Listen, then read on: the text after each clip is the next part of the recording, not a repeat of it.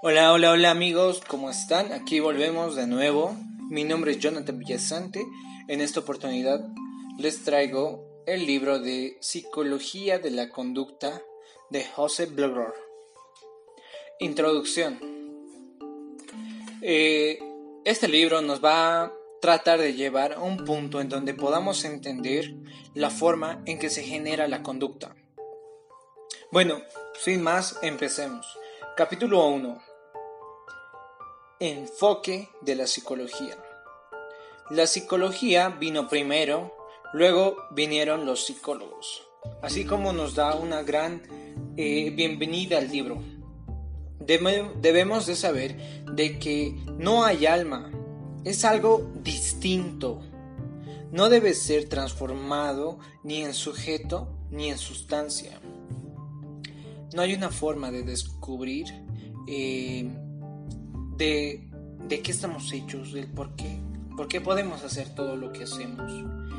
Eh, ¿Cómo podemos hacer funcionar este cuerpo? Aún no, no se puede decir qué o cuál es el nombre de esta forma, de esta alma, pero no es alma. El ser humano muy tarde pasó a ser parte de la naturaleza el ser humano crea toda la sociedad. En este capítulo 1 nos habla de que nosotros mismos hemos creado como una burbuja por encima de nosotros mismos. Nosotros hace poco pues vivíamos en las cavernas, éramos animales salvajes, sin tener conciencia hasta que fuimos evolucionando y no sé mucho que eh, hasta este momento todo lo que tenemos, toda esta sociedad, todo ha sido creado por nosotros mismos, por una conciencia múltiple. A eso ya se va de que el ser humano es creador y que pasó muy tarde a ser parte de la naturaleza. Capítulo 2. La conducta ofrende la conducta no ofrende, depende de la situación en que se presente. Ese es un punto muy eh, importante, ya que depende en qué situación te encuentres, vas a reaccionar según a esa situación. Eh, eh, es presente, funcionan las tensiones. La conducta es manejada en tres puntos la mente, el cuerpo y el mundo externo. Así es como se maneja esto de la conducta. Y por eso te digo, depende de en qué situación tú te encuentres en ese momento.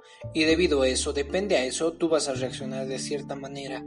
Y depende también de cómo tú ya te hayas programado anterior a ese tiempo. Como ya tú ya te veías desde más antes.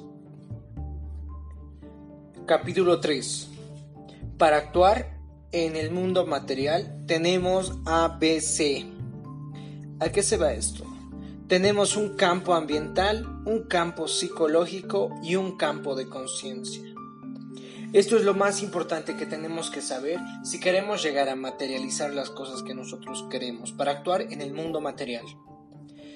El campo ambiental, la, la vida afuera, el campo psicológico, la mente, o más bien dicho, como el cuerpo que tenemos, y el campo de conciencia, la mente, más dicha. Capítulo 4. En la conducta hay diferentes ámbitos, pero se dividen en... Los ámbitos de la conducta son tres igual. Ámbito psicosocial, ámbito socio sociodinámico, este es el ámbito sociodinámico, y el ámbito institucional. Estos son tres ámbitos que se diferencian en el en los ámbitos de la conducta. Ámbito psicosocial, ámbito sociodinámico y ámbito institucional. Capítulo 5. No tenemos un área privilegiada mover el brazo, etcétera. No, las personas no tienen un área privilegiada, como muchas personas saben estar tratando de hablar de que eh, él nació con, una, con un brazo privilegiado, un pie privilegiado. Esto es surreal, no existe. La mente o el cerebro simplemente cosifica, cosifica lo que nosotros le demos de información. El ambiente cambia el acto. Los componentes de introspección son mente, cuerpo, mundo externo. Para ver que el ambiente cambia el acto, tenemos que saber que los componentes de la introspección, la introspección es cómo nosotros nos vemos por dentro. Lo único que puede cambiar tu interior son que seas consciente de tu mente, tu cuerpo y del mundo externo. Capítulo 6. Psicología. La psicología son, eh, hay dos, que es la molar y la molecular. La molar es caminar, estudiar, comer. Molar a las actividades que hacemos. Y la molecular es el movimiento de los músculos, blancura, latido arterial, todo lo referente a qué pasa en el movimiento dentro de nuestro cuerpo. Y lo molar es lo que pasa dentro fuera, como caminar, correr, comer. Estos siempre van de la mano. Tienes que saber, estos dos son los más importantes que hay en tu psicología, que es el molar y el molecular.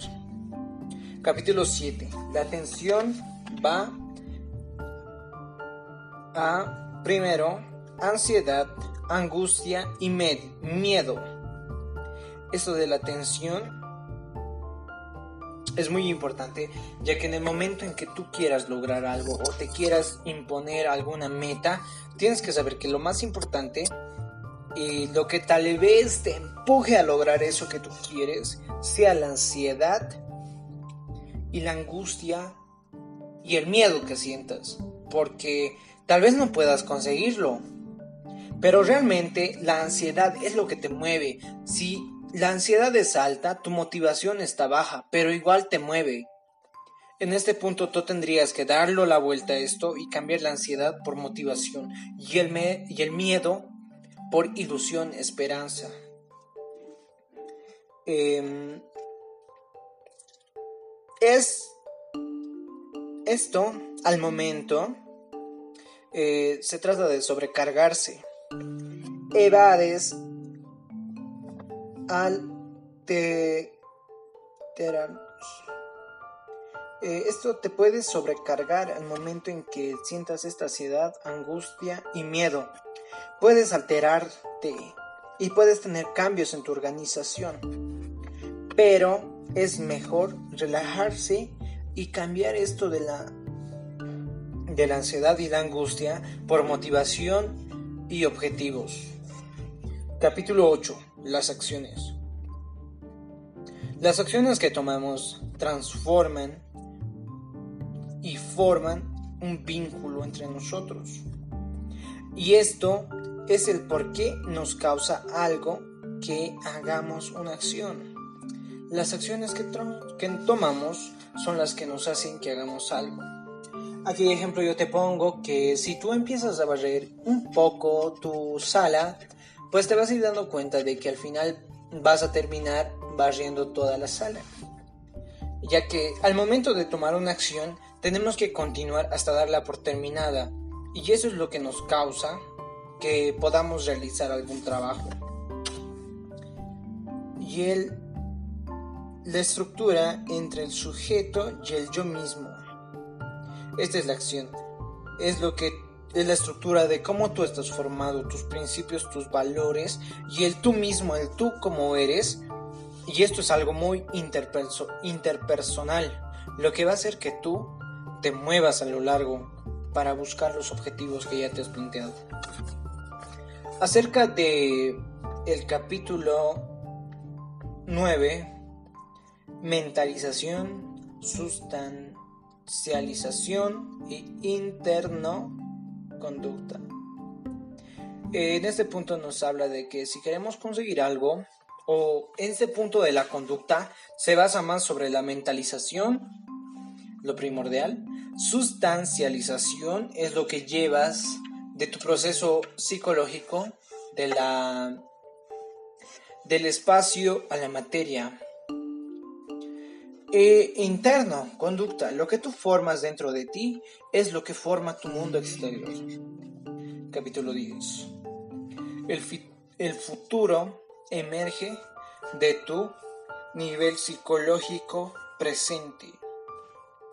El futuro que tú formas es a través del presente, de este momento que nosotros tenemos, es donde nosotros podemos tomar decisiones y es lo que a la larga cambia el lugar hacia el que nos dirigimos. Yo en este momento ahorita podría estar tomando con mis amigos, es fin de semana, podría estar eh, paseándome, haciendo cualquier otra cosa, cualquier otro tipo de actividad y no estar haciendo lo que me apasiona, hacer podcast, leer libros.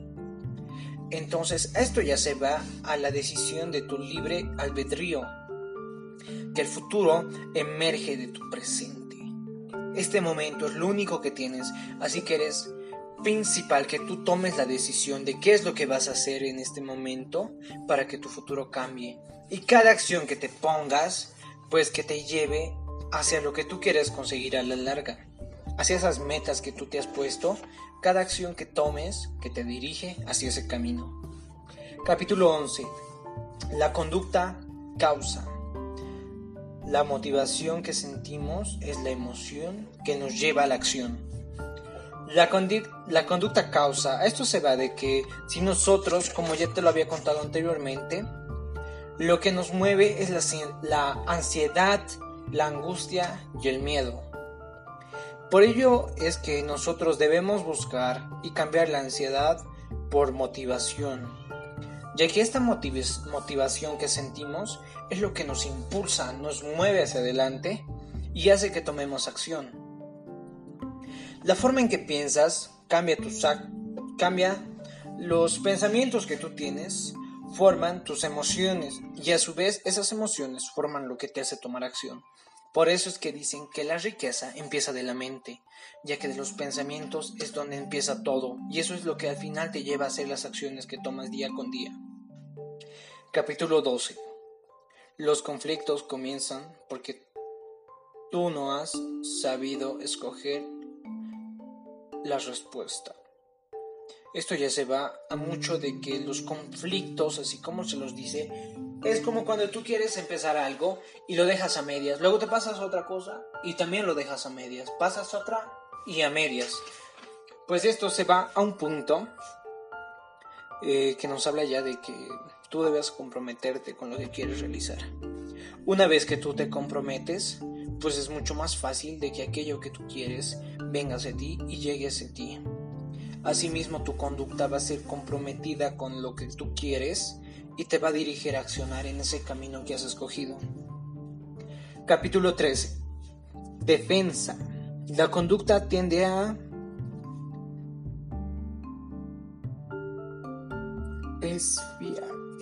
miedo y el dolor. En esto de la defensa se refiere a que nosotros siempre esquivamos el miedo y el dolor. Ya lo mismo son dos partes ligadas y las partes del yo ligado a ello. Eso del miedo y el dolor es lo que queremos evitar, pero a lo mismo es de lo que estamos hechos. ¿Cómo podemos querer evitar el miedo y el dolor si el miedo es tu amigo, el que te va a motivar, el que te va a hacer que avances hasta conseguir lo que quieres y el dolor es la debilidad saliendo de tu cuerpo? Es lo que te mueve. El dolor, al sentir dolor, es donde la única razón por la que realmente te impulsa y te mueve del lugar en donde estés. Si no sientes dolor o si no sientes ese miedo a quedarte donde estás, pues hermano, nunca te vas a mover y te vas a quedar en el mismo punto toda tu vida. Capítulo 14. El ambiente forma eh, las reestructuras y las divisiones totales, parcial y aglutinado. En este punto hay eh, reestructuras. Las divisiones son las, la total, la parcial y el aglutinado. El ambiente, el ambiente que de tu entorno es total, parcial o aglutinado. En este punto ya se va de que el total es todo lo referente a todo tu exterior, lo parcial es lo que tal vez tú podrías influir algo y lo aglutinado es lo que ya ha pasado, es como tu pasado, todas las actividades y las cosas que ya has vivido en tu pasado. Capítulo 15. El problema de no entender hay poder hacernos introspección y llegar a conocernos. El momento en que sentimos que no nos conocemos, que algo está mal, algo estamos algo no sabemos y tenemos que aprender de ello. En este punto es donde podemos llegar a hacernos una introspección y llegar, a ver dentro de nosotros en qué estamos fallando, qué es lo que podríamos corregir y así llegar a conocernos aún más a nosotros y amarnos tal como somos. Y conseguir, claro, un camino para solucionar un problema. El capítulo 16 hay una estrecha relación entre ciencia y psicología. en esto ya se va a que la ciencia pues va de la mano con la psicología, no hace falta que lo separen, ya que muchas personas piensan que ciencia, psicología, nada que ver. Pero bueno, así como lo ves, van de la mano, van juntos. Y esto es súper importante que lo sepas, ya que en el materialismo la mente es el cuerpo. La mente te lleva al cuerpo. Ciencia, ciencia, cuerpo, psicología, mente. Por eso van de la mano. Tu mente no puede ir sin tu cuerpo y tu cuerpo no puede ir sin tu mente. Simple. Van de la mano, ciencia y psicología. Capítulo 17. En las escuelas de psicología te ayudan a que tú mismo formes tu filosofía. De eso trata la psicología, por eso es que tienes que leer a los filósofos que ya han pasado por este camino. Ya que no es que yo te digo, mira, lee a Sócrates, a Sófocles, a Heracles y lee su vida y cópiate esa filosofía que ellos tenían. Pues no, tú al leerte de Sófocles, Hérocles, Pitágoras, tú vas a llegar a tu propia conclusión. Claro, vas a leer toda la vida de ellos, pero al momento en que tú ya te formas tu propia filosofía, es donde tú ya tienes que conectar esos puntos, los más importantes que has leído de esos autores, de esos grandes filósofos, y llegar a concluir a tu propia filosofía, a eso que a ti te mueve, a lo que, ti, a, lo que a ti te despierta. Eh, en este punto es como se dice que tenemos montón de, ingredientes para hacer sopa, pero tenemos a 500 personas y los mismos ingredientes para hacer sopa. Pero al momento en que probamos la sopa, hay 500 distintas variedades de sopas. Ese es un punto muy importante, ya que cada uno correlaciona las cosas como más le conviene y cada persona piensa diferente, así que no puede haber una filosofía igual a la de otra persona. Siempre hay algo distinto. No tiene futuro lo que no es capaz de entrar en crisis y agonía. Este es un punto muy importante, ya que en este momento en que entras crisis y agonía es donde te conectas con la parte más poderosa que tienes, con ese yo en tu mejor versión. Es tu mejor versión. Por eso esos momentos de crisis y agonía, vas a leer las lecturas, las vidas de multimillonarios que se han formado en momentos en que han caído en crisis, en tremenda crisis, que ha sido el único momento que han podido hacer introspección en ellos mismos y darse cuenta de que de ahí se empieza, que en esta crisis y agonía tú te reinventas, te reinovas y comienzas nuevamente a buscar ese camino. Ahí es donde creces y te levantas aún con más fuerza de la que ya estabas antes. Capítulo 18. Conducta y personalidad. La personalidad tiene polaridad. Es un mundo dualista. La personalidad es única. Con esto ya por casi por acabar, eh, en este punto nos dice que la conducta y la personalidad pues nunca vas a encontrar la misma en dos personas. Cada persona es distinta, cada persona es única en su forma de ser. Y es muy dual, la, la personalidad tiene polaridad. ya sea como frialdad y afecto, amor, odio. Un pro y un contra, lo bueno y lo malo, riqueza, pobreza. Así es como va la personalidad engreído, sumiso. Eh, hay una mezcla perfecta que hace que este dualismo lo mantenga todo en equilibrio. Así que también debes de saber de disfrutar a las personas tal y como son y que siempre disfruta a la persona con la que te conoces, ya que es un nuevo mundo que se está abriendo hacia ti para que tú puedas conocerlo. Te está dando esa oportunidad de poder conocer a esa persona. Así que siempre aprovecha el, el que tus amigos u otras personas nuevas lleguen a tu vida y que tengas ese placer de poder conocerlos, llegar a conocerlos. Ya como conclusión, no hay un fin de metas. Debemos usar el método Zeigarnik. Al final, si nos ponemos una meta, tenemos que usar este método del Zeigarnik. Me refiero a que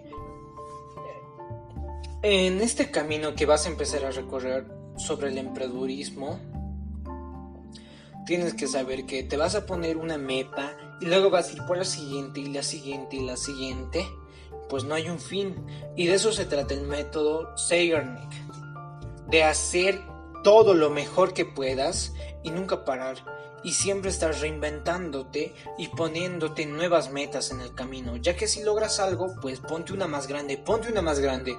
Ese ha sido el secreto de la humanidad, pensar en grande. Y así me despido de ustedes. Muchas gracias.